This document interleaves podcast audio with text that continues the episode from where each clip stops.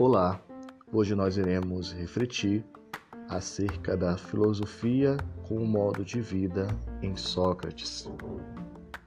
Meus caros, sabemos que Sócrates deu um forte mergulho no saber de cunho filosófico prático.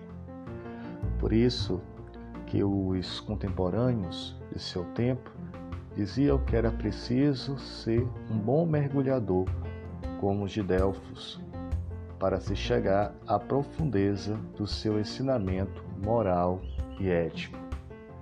Com base nesta premissa, podemos afirmar que o filósofo está num constante exercício de vida, do confronto diário com as águas da superfície do saber.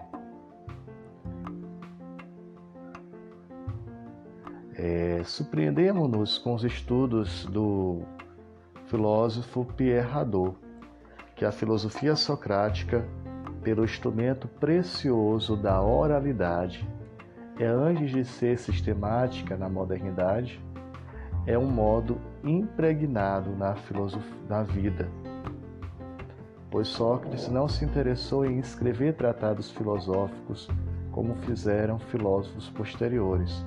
Seu campo de reflexão foi a própria vida de forma absoluta, tendo em vista o belo, que é o verdadeiro bem.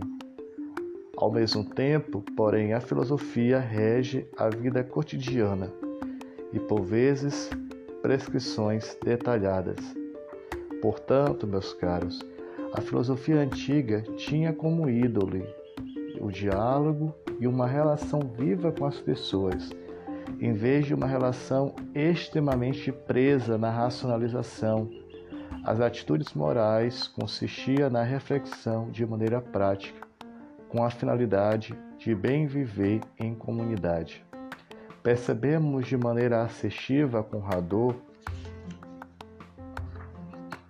na antiguidade, a filosofia, portanto, é essencialmente diálogo, é antes uma relação viva entre as pessoas, uma vez de uma redação abstrata de ideias, visa formar mais que informar.